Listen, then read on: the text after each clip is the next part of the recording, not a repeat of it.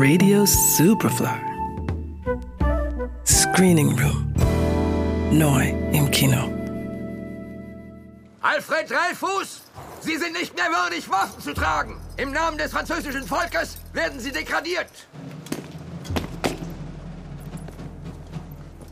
Soldaten! Man degradiert einen Unschuldigen! Man entehrt einen Unschuldigen! Lebe Frankreich! Lang lebe die Armee! Was redest du, du Verräter? Im Jahr 1894 spricht das Kriegsgericht den französischen Hauptmann Alfred Dreyfus des Hochverrats schuldig. Dreyfus wird aus der Armee entlassen und auf eine Insel verbannt. Währenddessen wird Major Picard zum Chef des Geheimdienstes ernannt und muss dort bald feststellen, dass die Verurteilung von Dreyfus unrechtmäßig war. Doch statt den Prozess neu aufzurollen, wollen seine Vorgesetzten den Fall totschweigen. Als neuer Chef des Geheimdienstes findet Picard einen Apparat vor, der nicht nur keine moralischen Grenzen kennt, sondern bei dem auch nicht klar ist, wem er tatsächlich zuarbeitet. Die Methoden dagegen stecken zu dieser Zeit noch in den Kinderschuhen.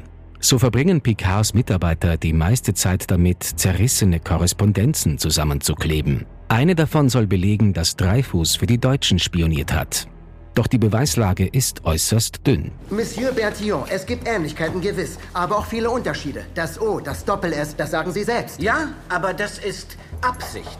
Das ist die Fälschung seiner eigenen Handschrift, wenn Sie so wollen. Und vergessen Sie auch nicht, dass das Begleitschreiben auf einem extrem dünnen Papier geschrieben wurde. Wie dieses hier. Normalerweise benutzt niemand sowas als Briefpapier. Schließlich entdeckt Picard, dass die Handschrift zu einem anderen Offizier gehört. Doch als er den Fall neu aufrollen will, stößt er bei seinen Vorgesetzten auf Widerstand. Der rührt nicht nur daher, dass den Fehler einzugestehen die Unfehlbarkeit der Armee unterminieren würde, sondern auch schlicht aus unverhohlenem Antisemitismus. Denn der verurteilte Dreyfus ist Jude. Ermitteln Sie gegen Esther wenn es Ihnen gefällt. Aber lassen Sie das Begleitschreiben aus dem Spiel. Das Begleitschreiben ist der wichtigste Beweis gegen Esterhazy. Nein. Das Kriegsgericht hat bereits entschieden, wer es verfasst hat. Der Fall ist abgeschlossen. Und wenn wir herausfinden, dass Esterhazy der Verräter ist und nicht Dreifuß? Nun, das werden wir nicht herausfinden. Der Fall Dreifuß ist abgeschlossen. Das habe ich Ihnen doch gerade erklärt. Die sogenannte Dreyfus-Affäre hat die französische Gesellschaft Ende des 19. Jahrhunderts tief gespalten. Die fälschliche Verurteilung des jüdischen Offiziers Dreyfus und der Versuch der Vertuschung löste einen Skandal aus, der noch lange nachwirkte.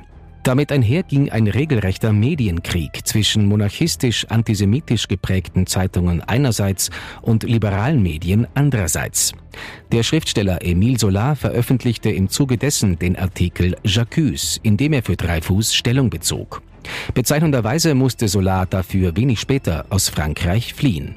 Dieser Artikel ist titelgebend für den Film von Regisseur Roman Polanski.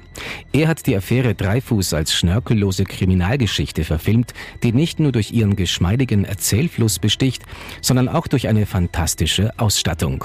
Sie lässt eine Zeit wieder lebendig werden, in der Karteikarten auf einen Aktenordner verwiesen haben, in dem das ganze Material für einen Fall Platz hatte und nicht 1000 Gigabyte in kleinen schwarzen Stiftchen stecken, wie es heute der Fall ist. Bei den Filmfestspielen von Venedig hat Polanski letztes Jahr für seinen unheimlich spannenden Justizthriller den Silbernen Löwen eingeheimst. J'accuse. Ab Freitag im Kino. Johannes Somberg, Radio Superfly. Radio Superfly. Im Kino. Screening Room wurde präsentiert von Film.at.